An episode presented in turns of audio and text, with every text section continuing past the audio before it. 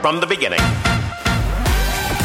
Se regalan dudas nace de la infinita necesidad de cuestionarnos todo. Todo. Todo lo que está a nuestro alrededor. ¿Por qué creemos lo que creemos? ¿Qué alternativas hay? ¿De dónde venimos y hacia dónde vamos? ¿Cómo tomar decisiones más informadas? Coexistir para vivir más intensamente sin dejar de crecer. Hemos tenido tantas dudas durante tanto tiempo que te las queremos regalar. Soy Leti Sagún Y yo, Ashley Franje. y en este espacio invitamos a Expertos, amigos, profesores, gente que queremos y que admiramos, que sabe y no sabe tanto. de todo eso que tendríamos que estar hablando.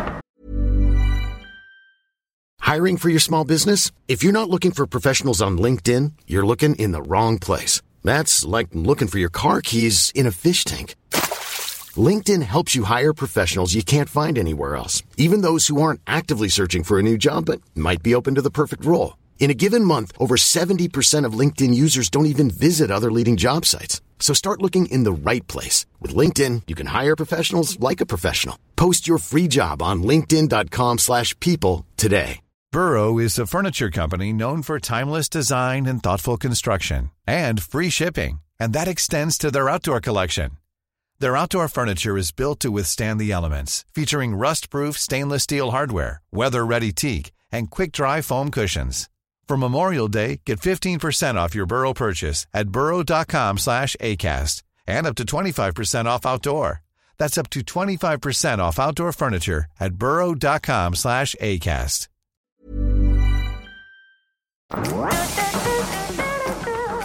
Bienvenidos a otro capítulo de Se Regalan Hola. Dudas. Estamos muy contentos que estén aquí otra vez, muy emocionados de, de presentarles esta temporada llena de dudas. Y una de las dudas más recurrentes en nuestra relación de amistad, pero me atreveré a decir en mi vida en general, es alrededor de la sexualidad, ¿no? El sexo. Desde niños, toda la información que tuvimos o que no tuvimos, como que nos va marcando de cierta forma. Y yo siento que ya sea por información o desinformación, y sobre todo como mexicana, hay muchísimos tabús, mitos, eh, realidades alrededor del tema. Y me surgen muchísimas dudas. He tratado de documentarme, leo mucho del tema, escucho infinidad de podcasts que solo tienen que ver con sexualidad, eh, investigo, pregunto. Me gusta mucho también preguntarle a la gente cómo vive su sexualidad.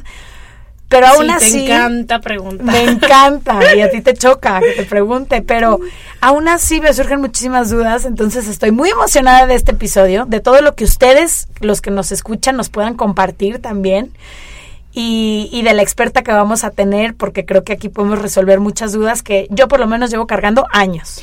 No, y creo que otra vez, como no es que no me guste hablar del tema, simplemente soy un poco más privada, pero en los últimos 6, 7 años siento que tanto tú como yo hemos hablado muchísimo del tema, educarnos mucho y todo. Y otra vez un poco como crecimos vuelve a influenciar. O sea, las dos fuimos a escuelas muy católicas, donde la visión del sexo, uno es simplemente por razones reproductivas y dos, explorar tu sexualidad está un poco como con un poco de culpa.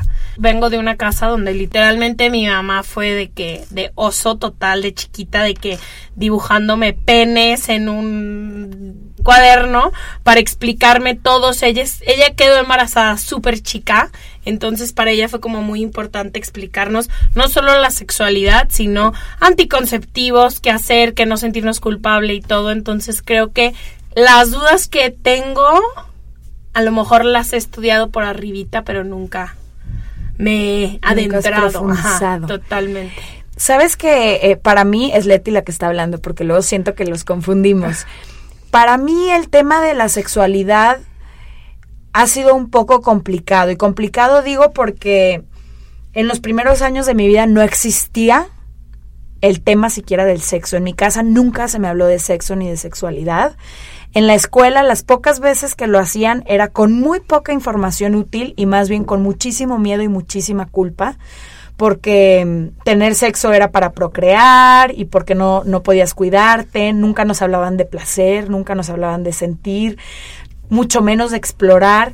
Entonces prácticamente crecí con cero información. Yo la manera que fui descubriendo las cosas fue a través de de mis amigas y mis amigos conforme fui creciendo y fui conociendo otras realidades. Viví un año en Estados Unidos donde la sexualidad se vive mucho más abiertamente. 100%. Y, y empecé como a cuestionarme y a descubrir y a leer y a ir viendo. Pero ahorita nuestra invitada que ya presentarás me decía algo muy interesante y creo que es eso. Nunca se me educó a mí en lo personal y me atrevería a decir a todos como sociedad y cultura, sobre todo en México, para disfrutar del sexo. 100%. Entonces, como mujer, y esta prueba la hice hace poco en mis redes sociales, que les preguntaba con qué, con qué ideas crecieron sobre la sexualidad, y la mayoría de las mujeres que me compartieron su historia me decían que para ellas era casi imposible dejarse ir, sentir placer, eh, disfrutar lo que están haciendo, porque estas ideas de culpa y de miedo y de estoy haciendo un pecado y no está bien, están como muy adentro, ¿no? En el Sobre todo en las mujeres, siento que, y en un país como México, ahorita que hablabas de Estados Unidos, yo creo que como el descubrir de mi sexualidad vino después de que me fui a vivir fuera y donde tuve amigas que han sido sexualmente activas desde los 16, 17 años y que no tienen ningún problema de hablar de sexo en la mesa,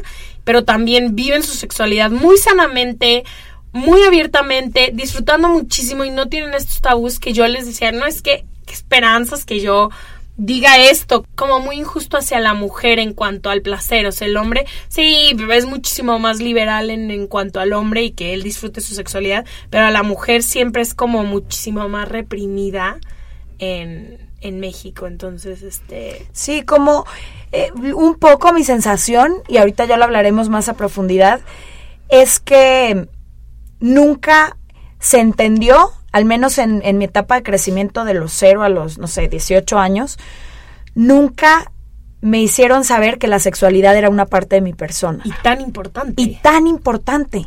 Entonces, ahorita que empiezo a explorar todo, lo agradezco enormemente, 100%. pero digo que qué duro haber tenido que reprimir esta parte humana y animal, porque es real, y fingir como si no pasara, ¿no? Sí.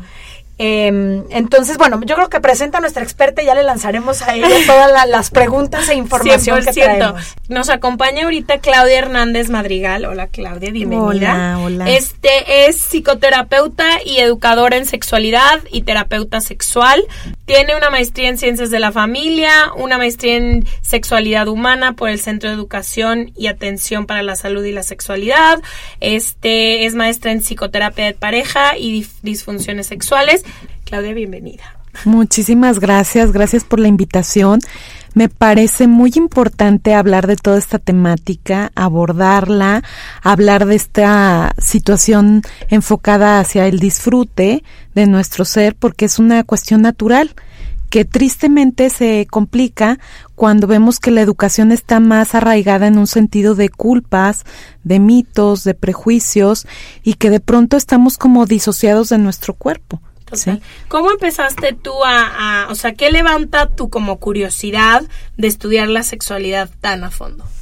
Bueno, para mí siempre estuve rodeada en ambientes de mujeres, en donde se vivió mucha cuestión represiva, eh, desde mi misma escuela donde yo estudiaba, que era una escuela pues obviamente eh, con educación católica, de monjas, este, mi propia familia, puras mujeres, la familia de las hermanas de mamá también. Entonces, en estos ámbitos, para mí siempre era como el pensar que había poca equidad en cómo se nos educaba a las mujeres respecto sobre todo a la temática de sexualidad, como bien lo dijeron, no es un tema del que se hablara.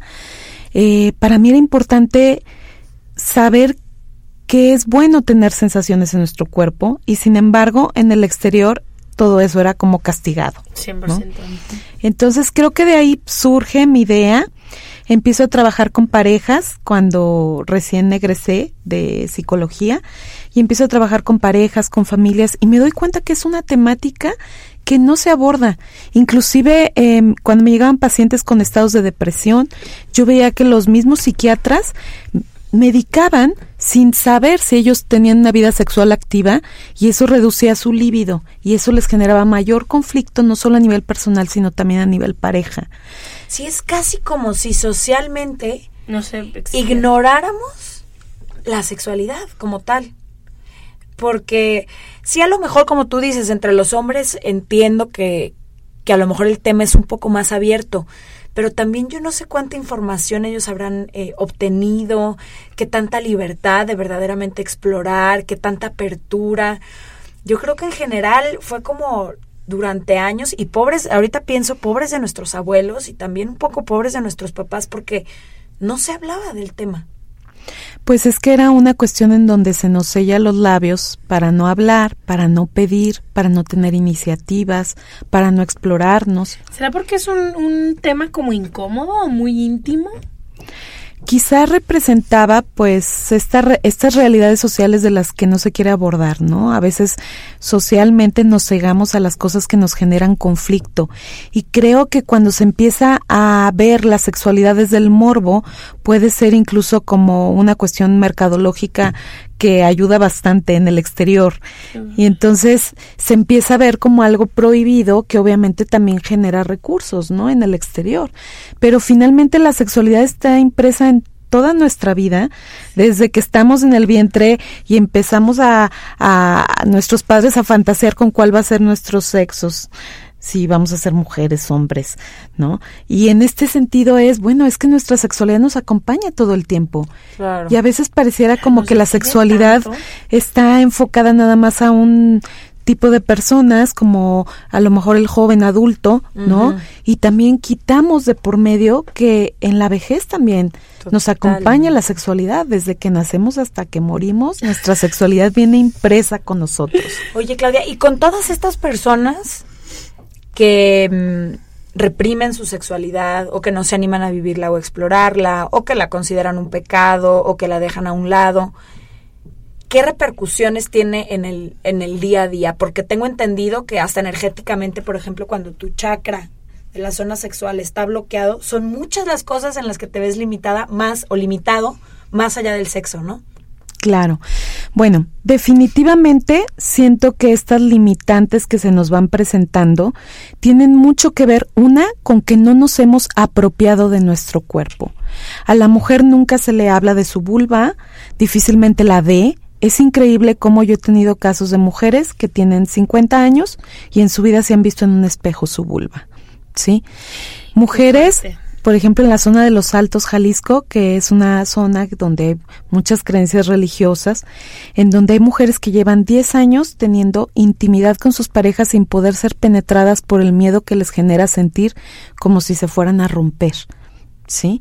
Y llegan después de años por fin a terapia cuando es una situación que se puede trabajar con facilidad, precisamente enfocándonos en estas creencias. Hay que hacer una reestructuración de creencias que tenemos instauradas a lo largo de toda nuestra vida desde esos mandatos que socialmente recibimos o que en casa también se nos van reforzando.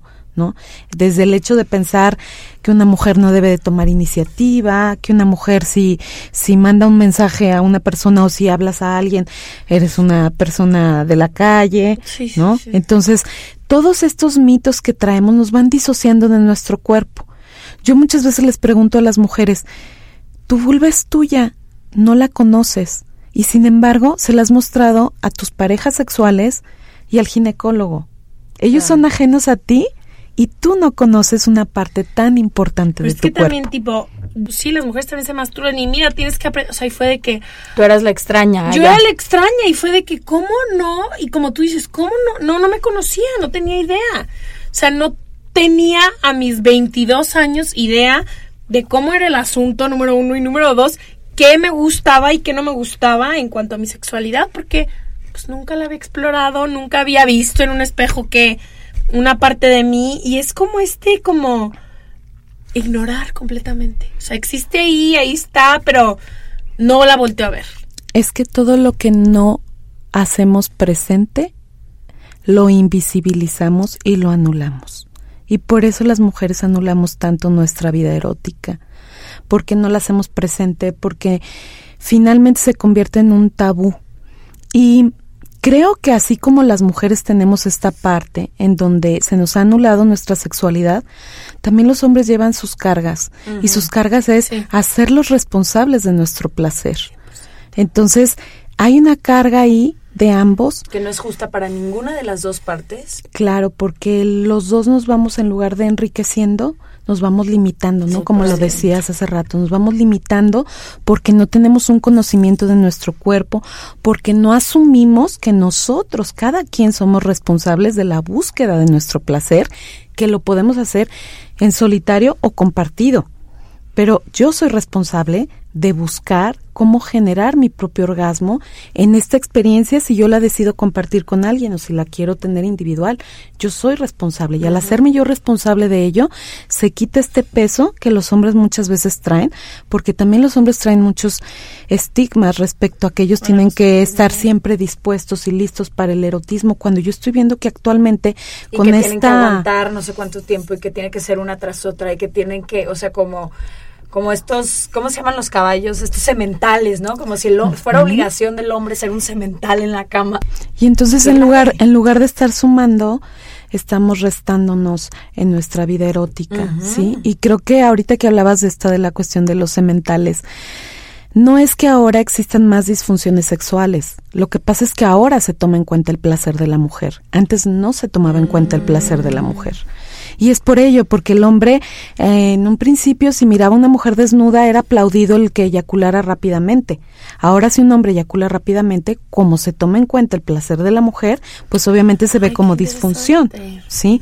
Entonces, creo que también es importante adaptarnos a los tiempos actuales en donde estamos viendo esta permeabilización de roles, en donde el hombre también emocionalmente se conecta más y también llegan momentos en donde él se siente triste y sus emociones influyen para no querer tener una erección, no querer tener un encuentro erótico. Y más allá es también un poco, creo, definir esta parte en donde el encuentro erótico no es la genitalidad. Eso es muy importante, porque la genitalidad nos exige como una demanda de estar siempre listos, ¿no? La mujer en este estado de lubricación continua y el hombre en tener una erección. Y se vuelve en nuestra cultura, le llamamos nosotros una cultura coitocéntrica, que es basada en el coito, o falocéntrica, que es basada en el pene. ¿Sí? Y es en donde empiezan a surgir todas estas exigencias, en lugar de decir, oye, es que el erotismo se vive desde las sensaciones que puedes llegar a tener a través de un beso profundo, a través de una caricia, de un tocamiento.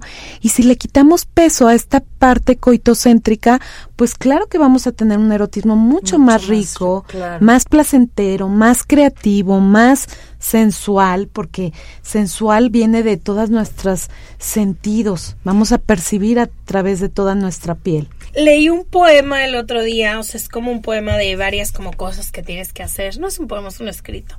Y decía, cómprate un vibrador, busca qué es lo que te hace a ti, qué es lo que te gusta, y pide eso durante el sexo y, qué y tú eres la responsable de tus orgasmos. O sea, como diciéndote, dejen de culpar al hombre de que es responsable de todos tus orgasmos cuando a lo mejor como nosotras no nos educaron a hablar o a pedir, pero en miles de sentidos, pero especialmente en la sexualidad, ¿cuántas cosas se han dejado, de, cuántas cosas dejamos de pedir? Porque no sabemos ni lo que queremos, ni lo que nos gusta, ni lo que nos hace Es que tú, tú lo decías hace rato. Mira, el tema de la masturbación, yo lo descubrí, hay un libro buenísimo que se llama I Love Female Orgasm. Me lo regalaste. Ajá. Pero a mí lo que me pareció increíble de ahí es que dicen, la masturbación de los hombres es algo que vive en nuestra vida y en nuestra mente desde que empiezas a tener información acerca de la sexualidad. Incluso yo me acuerdo que nos decían que es hasta por salud, que los hombres lo necesitan hacer, que bla, bla, bla. Pero nunca se habla de la masturbación femenina. O sea, yo ni siquiera conocía el tema hasta creo que la primera vez que vi American Pie, porque por ahí salió un dildo. Como tú dices, hay gente que nunca ni siquiera ha visto sus órganos genitales pero qué grave también que nunca los has tocado, que no sabes qué es lo que te funciona a ti y qué no.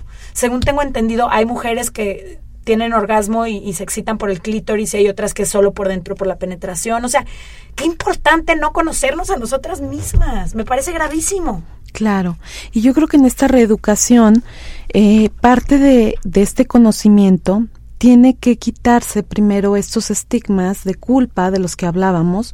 ¿Para qué? Para que una mujer, le llamamos nosotros en aproximaciones sucesivas, o sea, paulatinamente, vaya conociendo su cuerpo. Conocernos, apropiarnos de nuestro cuerpo, saber que existe, que está ahí. Cuando aprendemos a estar conectados con nuestras sensaciones físicas, es la mejor forma en la que yo puedo excitarme y obviamente si yo estoy conectada con mis sensaciones y la pareja está conectada con sus sensaciones, llegará el momento donde esa meta se logre, que puede ser en destiempos, no necesariamente los orgasmos son ni siquiera iguales de una persona a otra, ya no te digo de un hombre a una mujer, de una mujer a otra mujer, todas somos distintas. El orgasmo es tan personal como es tan compleja nuestra existencia, ¿no? De saber que cada una somos distintas. Y qué presión a veces cuando, fíjate, a mí me encanta que la gente sea abierta en el tema sexual, ¿no? Y yo pregúntale a, a, Ashley, pregunto muchísimo. O sea, si tú conmigo te abres con ese tema, te voy a preguntar todo lo que se me ocurra. Pero también siento que a veces el estar compartiendo tanta información pone mucha presión. Y como que ya dentro de ti empiezas a cuestionarte y por qué yo no y qué tengo que hacer o qué estoy haciendo mal. Claro, porque nos estamos midiendo en función del otro en lugar de voltear y vernos y saber que cada uno vamos a tener necesidades distintas. Lo que le erotiza a una persona se llama estímulo sexual efectivo, las cosas que nos llegan a erotizar. Lo que le erotiza a una persona es distinto de una persona a otra. Cuando decimos, ay, que te acaricie el cuello, habrá gente que no le gusta que le acaricien el cuello, pero le gustaría que le acaricien la entrepierna. Entonces, es más bien una cuestión de autodescubrimiento y para eso sirve también la autoestimulación o masturbación. Tipo, yo acabo de descubrir Emma Watson, la actriz, en una de sus pláticas dijo que acaba de descubrir una página de internet que se llama Oh My God Yes. Vi la entrevista y dije, no, pues de qué es. Y me metí y literalmente es una suscripción que compras y es como el estudio más grande de orgasmos que ha habido en Estados Unidos. Y hay temporadas, también son como por temporadas. Entonces, en esta temporada es como todos los tipos de masturbaciones femeninas que descubrieron que eran los más populares. Entonces, literalmente es como interactivo, o sea, te metes, te hablan, cero tabús, o sea, súper abierto, que hasta yo, que es de que, de que, ¿qué? O sea, aunque soy una persona sumamente abierta y todo, o sea, y literalmente te ponen el video y luego en tu celular es como una aplicación, te hacen practicar. Empiezan a ver estas informaciones, pero no están al alcance de todo el mundo, entonces se va a segundo plano la sexualidad. O sea, aunque sí es nuestra responsabilidad, creo que hay hombres que te facilitan un poco más el proceso. Totalmente. Porque hablan sobre el tema. Y hay apertura y te preguntan y todo. Y hay muchísimas mujeres muchísimo más limitadas. Y la verdad ahora está, los 30 años me da hasta un poco como de tristeza. Usted decía, ay no, qué mala onda. Es una parte tan increíble de la mujer que... Creo que parte de eso es precisamente este tipo de programas que ustedes hacen y que de alguna forma cada quien desde nuestras trincheras estamos trabajando en pro de esta, este conocimiento que la mujer necesita quitarse sus estigmas, estas estructuras que han sido durante mucho tiempo de represión. ¿sí? Y que finalmente lo que sucede es que no solo nos limitamos a nosotras mismas, sino que vamos heredando estos patrones a la gente que viene después de nosotros. Y entonces es muy importante la empatía que tú estás haciendo hacia la mujer, eh, nosotros le llamamos sororidad que es hermandad entre mujeres. Y en el caso, por ejemplo, de la diferencia entre el orgasmo del hombre y el orgasmo de la mujer, em, las sensaciones en el cuerpo supongo que son diferentes, pero también creo que tiene que ver justo en cómo vives y exploras tu sexualidad, qué tanto te permites disfrutar tu propio orgasmo como mujer y como hombre. Claro, lo que pasa es que el orgasmo también en el hombre está asociado a la eyaculación, cuando el hombre puede sentir orgasmo sin necesariamente eyacular. Entonces esta parte también creo que es importante conocerla, saber que hay muchas sensaciones que puedes ir descubriendo. ¿Cómo vivir esos orgasmos sin eyacular? A través de dejarse sentir, mm. conectarse con sus sensaciones físicas o inclusive a través de la visión de recuerdos, de imágenes, de fantasías. ¿Y sabes qué creo que también es el problema? Que siempre es como un rush, o sea, como que siempre es como, como tú dices, o sea, de que Rush, o sea, prisa. Deprisa, ajá, siempre es como que hay, no hay, rapidísimo todo. Cuando volteas y dices, sí, o sea, con tu pareja, ¿cuánto se deja de hacer por no como hacer una cita, literalmente? No nomás contigo, con tu pareja también y decir... y es que es lo que decía ella, cuando nada más estás buscando... Exacto. La penetración, que es el coito. Claro, sí, o la penetración. Ajá. Pues dejas de hacer muchísimas cosas. Y otra pregunta que tengo yo es, ¿cómo se vería una sexualidad plena? Porque dejando a un lado todos estos mitos y tabús, yo siento que la sexualidad es algo muy personal. O sea, no puedo decir que alguien está viviendo bien o mal su sexualidad. Pero ¿qué considerarías tú que alguien está viviendo a plenitud su sexualidad? O sea, como hasta dónde explorar los límites. ¿Hay algún límite o cada quien va por la vida? ¿Hay alguna edad a la que se recomienda este despertar sexual? O sea, un poco como cómo es vivir tu sexualidad dejando a un lado los miedos. Ready to pop the question? The jewelers at BlueNile.com have got sparkle down to a science with beautiful lab-grown diamonds worthy of your most brilliant moments. Their lab-grown diamonds are independently graded and guaranteed identical to natural diamonds, and they're ready to ship to your door. Go to Bluenile.com and use promo code LISTEN to get $50 off your purchase of $500 or more. That's code LISTEN at Bluenile.com for $50 off. Bluenile.com code LISTEN. Hi, I'm Daniel, founder of Pretty Litter. Cats and cat owners deserve better than any old fashioned litter. That's why I teamed up with scientists and veterinarians to create Pretty Litter. Its innovative crystal formula has superior odor control and weighs up to 80% less than clay litter. Pretty Litter even monitors health by changing colors to help detect early signs of potential illness. It's the world's smartest kitty litter. Go to prettylitter.com and use code ACAST for 20% off your first order and a free cat toy. Terms and conditions apply. See site for details. La primavera está aquí. Así que es el mejor momento para sacar lo viejo de la rutina y vivir nuevas experiencias. Entre ellas nuestros estrenos de terror y hasta una nueva manera de obtener dinero con tus compras gracias a iBota.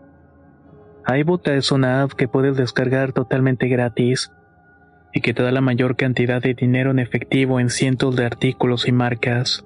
No solo las botanas que disfrutas mientras nos escuchas. Olvídate de otras apps que son igual que brujos charlatanes y solamente te dan puntos fantasmas. Con iBota simplemente agrega tus ofertas a la aplicación y obtén dinero real que podrás transferir a tu cuenta bancaria, PayPal o tarjeta de regalo.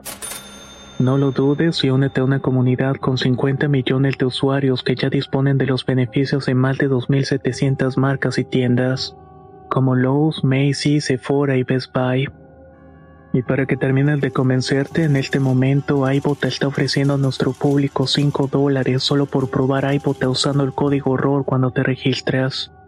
Solo tienes que ir al App Store o Google Play Store y descargar la aplicación iBota gratis para comenzar a ganar dinero en efectivo y usar el código ROR. Esto es iBota en Google Play o App Store y usa el código ROR. Aprovecha los nuevos comienzos y corre a descargar la aplicación para ganar más cashback.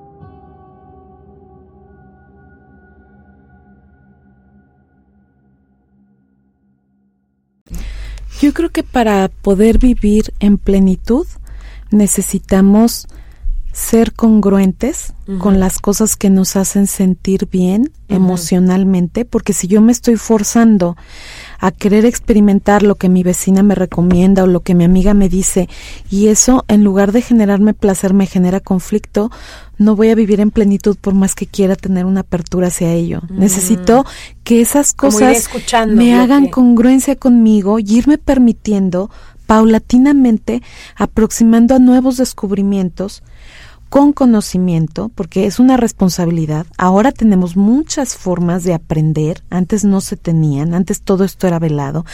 Ya no podemos decir que ya no nos llega la información, nada más hay que saber buscar, porque también dentro de esa información, información, puede puede haber también confusión. Cuando yo tengo un, un encuentro con una pareja, es muy importante para vivir en plenitud que sea algo consentido y consensuado. ¿Qué significa? Que los dos estamos de acuerdo. y que yo estoy diciendo esto sí me atrevo a hacerlo. Sí, cada Sí, quien no me dentro llevas de ese presionando marco. tanto tiempo y entonces te quiero te dar el placer. No. Exacto. Ni Me tampoco por bien. miedo, ni tampoco por me va a dejar, se ver con otra persona. Todo eso no es vivir en plenitud. Vivir en plenitud es eso, es darme la oportunidad de tener un conocimiento, darme la oportunidad de autoconocerme y de conocerme también con el otro, porque finalmente somos seres de relación. Nos vamos co-construyendo en la experiencia con el otro. Entonces, creo que es importante descubrir qué me va haciendo eco a mí. Y qué Sí. importante todo eso que dices, o sea, empezar a volverte creativo con el paso de los años, ¿no? Claro. Digo, no quiero imaginarme porque nunca he tenido, pero tener a la misma pareja sexual después de 10 años, 20 años, 30 años, pues no ha de ser fácil como mantener esa chispa, qué, qué reto tan, tan grande. Sí, es todo un reto porque finalmente acuérdense que también lo que comentabas, es muy importante los tiempos. Si yo no le dedico tiempo y se empiezan a llegar las tareas usuales que llegan en una relación de pareja, los hijos, las actividades laborales, vamos perdiendo ese encanto de compartirnos. Yo les digo que la verdad el principal este excitador que puede haber es el sentido del humor. ¿No? ¿Por qué? Porque cuando te ríes con tu pareja, cuando te miras a los ojos, cuando platicas con él, cuando te vas a una cena íntima en donde lo que estás disfrutando son los placeres también del vino, de lo que estás degustando, desde ahí empieza la fiesta de los sentidos, Sí. desde el diálogo que tienes con esa persona, o sea, para que suba nuestro deseo sexual, existen elementos a nivel emocional y psicológico. Sí, y dentro de ellos tiene que ver esto, la convivencia con la pareja, el dedicarle tiempo, dejar tiempo a, a- a erotizar también, darnos esa posibilidad de ser creativos. Sí, pues yo anduve con una persona seis años, o sea, la misma persona, y con el paso del tiempo se puede volver algo increíble que es de, o sea, horrible que es de rutina todo, pero también se puede volver algo increíble porque ya tienes menos pena. ¿Sí me Claro. entiendes? Entonces, No, y ya conoces que le excita, ya conoce que te excita, ya. total, pero también Como que sí tiene sus ventajas llevar cierto tiempo con alguien porque Total. ya... ya no te da pena tantas cosas. Sí, sí.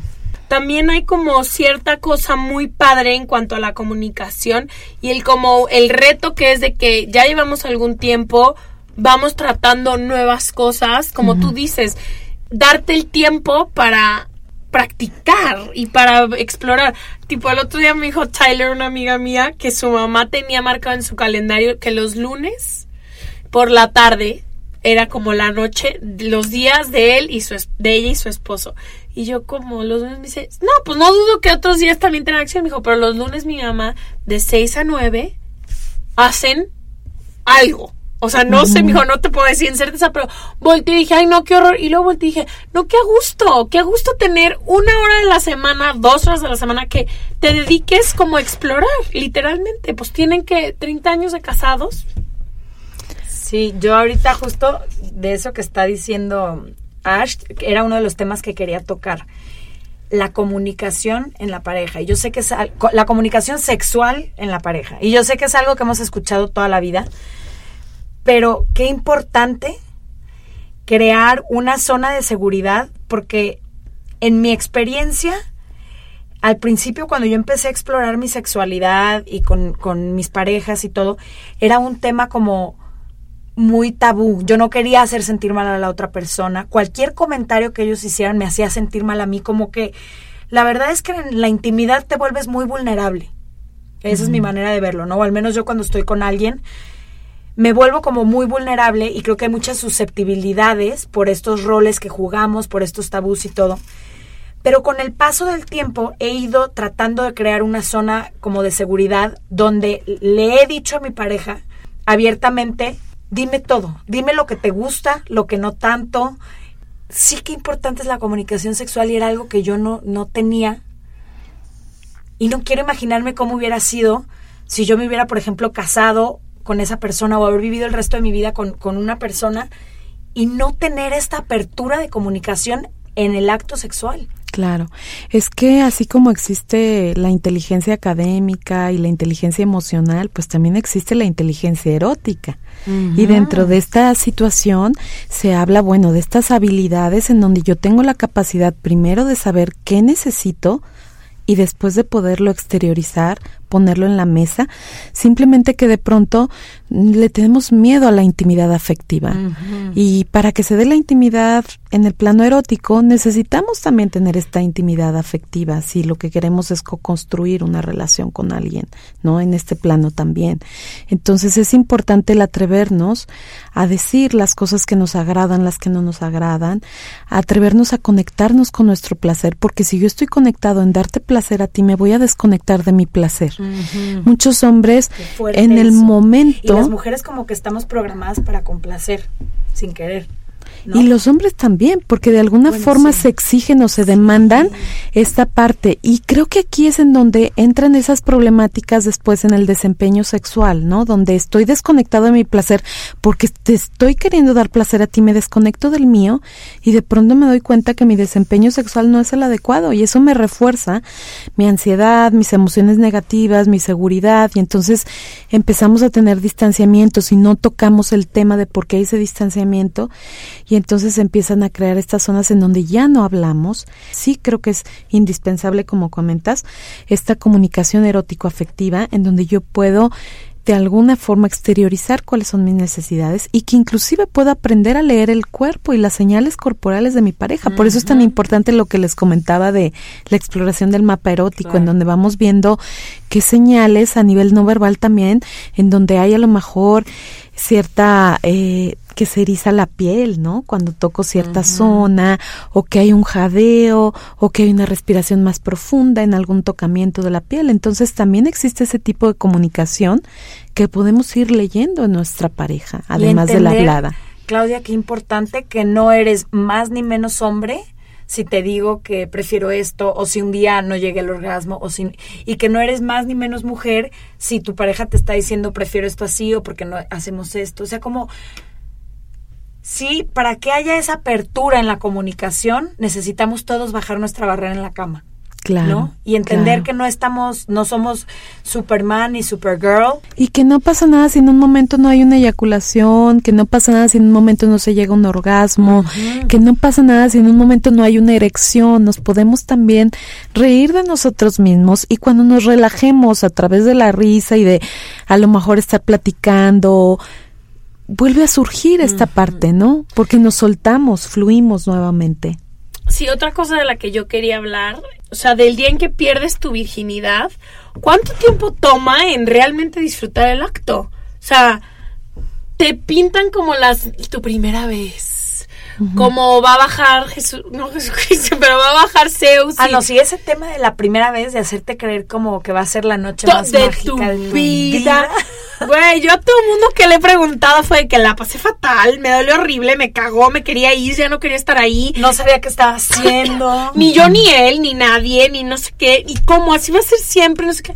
Y como el, esta también como fantasía que tenemos de que la primera vez tan espectacular cuando es de que no, ni es tan padre, o sea, es, o sea, me siento que es mucho mejor cinco o seis años después a esa primera vez y como el entender que es como el ejercicio, o sea, toma tiempo, toma mucho tiempo el del día en que pierdes tu virginidad al día en el que puedes uno disfrutar su sexualidad y dos tener un orgasmo de diferentes o múltiples tipos, o sea, es toma mucho tiempo y está también como no, no es como cómo te lo como, como un cuento de hadas el perder tu primera vez. Es que yo creo que para hablar de todos estos temas tendremos que tocar el tema de lo que es el los mitos del amor romántico, ¿no?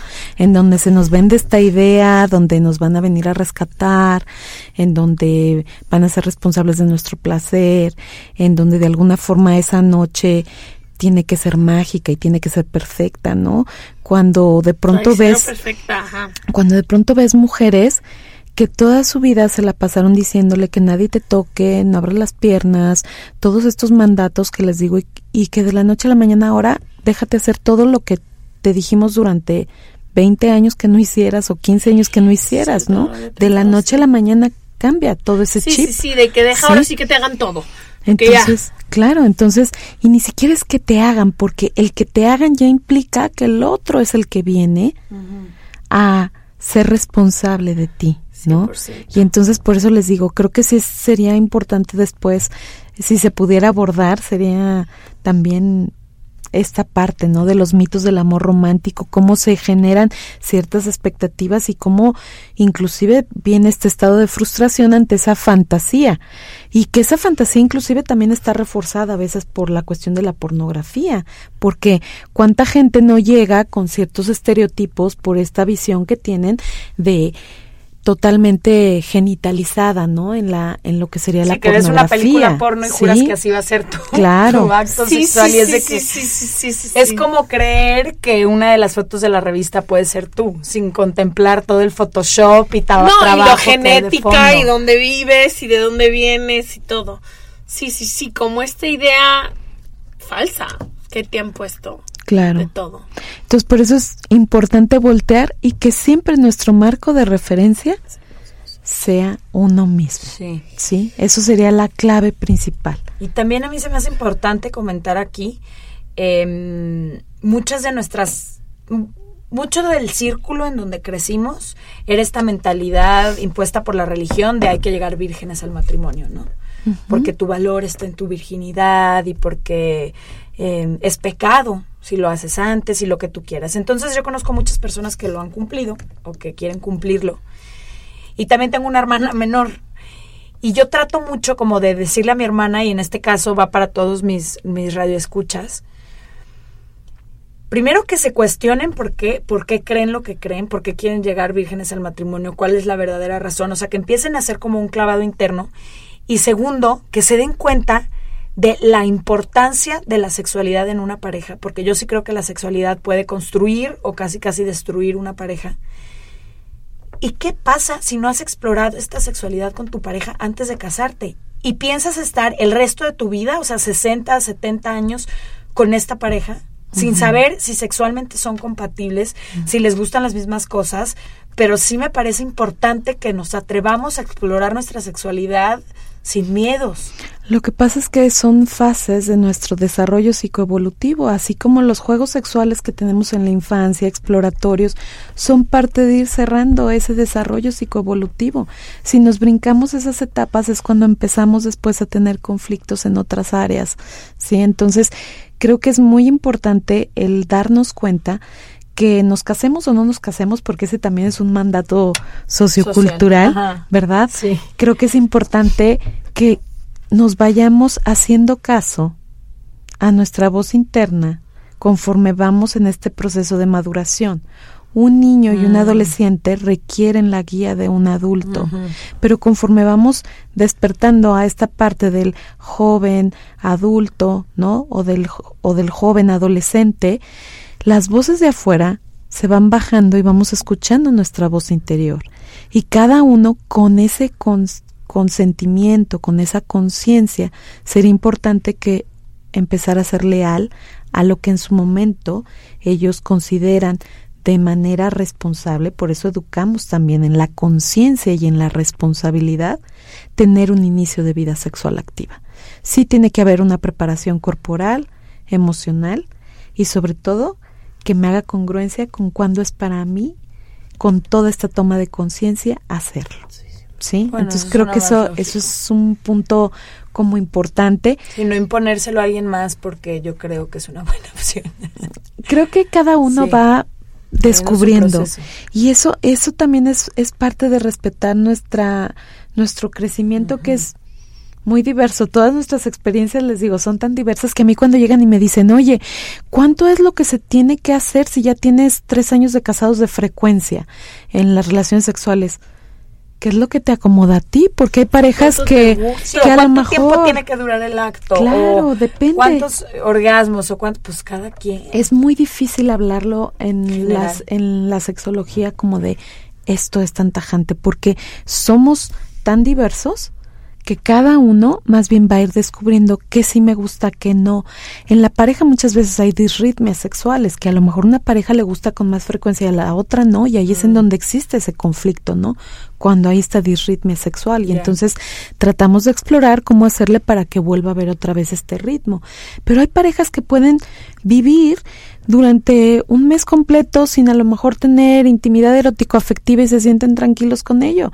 Y habrá otras parejas que continuamente tienen relaciones sexuales y se sienten contentos con ello. Entonces, no podemos poner así como una pauta de decir esto es lo que se debe de realizar.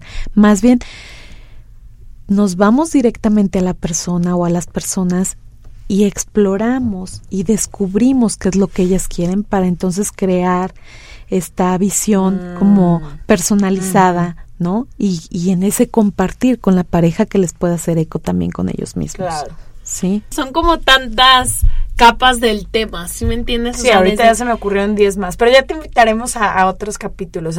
por ejemplo, la sexualidad en los niños se me hizo muy interesante. Yo creo que los papás que no quieren educar con miedo y culpa, los nuevos papás, no saben cómo educar. O sea, ¿qué pasa si mi hijo se empieza a tocar a los cinco años? Porque pues empiezan a tocarse y a descubrir su cuerpo. ¿Qué pasa cuando me pregunta a qué edad es bueno empezar a hablarle de sexo? O sea, que es tan complejo, o sea, es toda una ciencia. O sea, literalmente es un cuadro del ser humano que es enorme.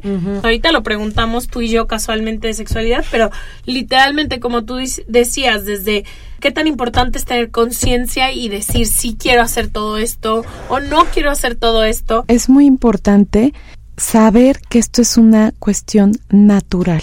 Partimos desde ahí. Y como natural, nuestro cuerpo es algo natural que con el tiempo obviamente también vamos cuidando nuestra intimidad, como un bebé a lo mejor que puede ser cambiado en una zona en público, como con los años también le vamos mostrando que hay una parte de su cuerpo que tiene que ser su intimidad, para cuidar también esta parte de, de que no sea un elemento factible de abuso, ¿no?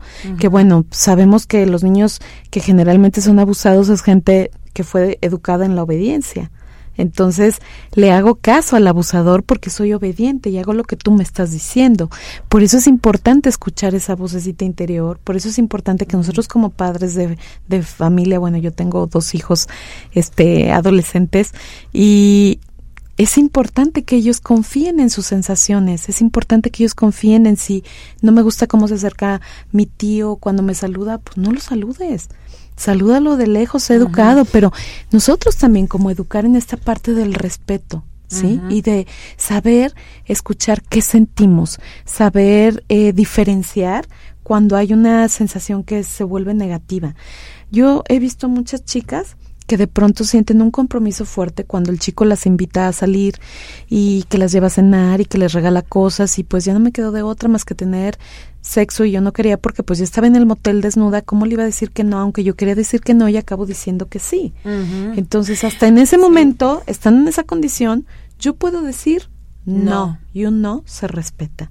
¿Sí? Entonces, desde ahí tenemos que, que educarnos en ese sentido, ¿no? Qué, qué importante es hacernos cargo de lo que sentimos. Muchísimas gracias, Claudia.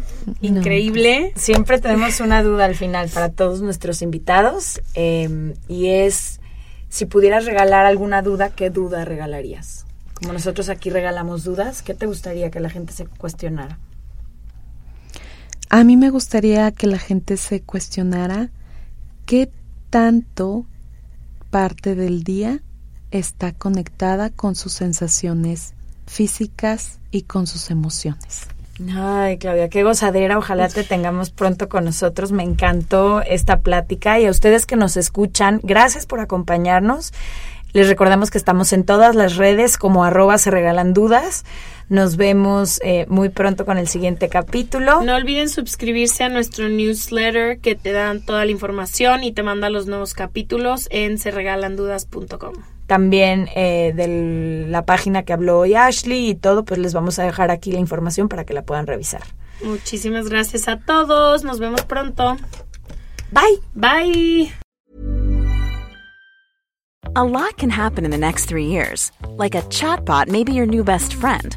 But what won't change? Needing health insurance. United Healthcare Tri Term Medical Plans are available for these changing times. Underwritten by Golden Rule Insurance Company, they offer budget friendly, flexible coverage for people who are in between jobs or missed open enrollment. The plans last nearly three years in some states, with access to a nationwide network of doctors and hospitals. So, for whatever tomorrow brings, United Healthcare Tri Term Medical Plans may be for you. Learn more at uh1.com. Mom deserves the best, and there's no better place to shop for Mother's Day than Whole Foods Market. They're your destination for unbeatable savings, from premium gifts to show-stopping flowers and irresistible desserts. Start by saving 33% with Prime on all body care and candles. Then get a 15-stem bunch of tulips for just $9.99 each with Prime. Round out Mom's menu with festive rosé, irresistible berry chantilly cake, and more special treats. Come celebrate Mother's Day at Whole Foods Market.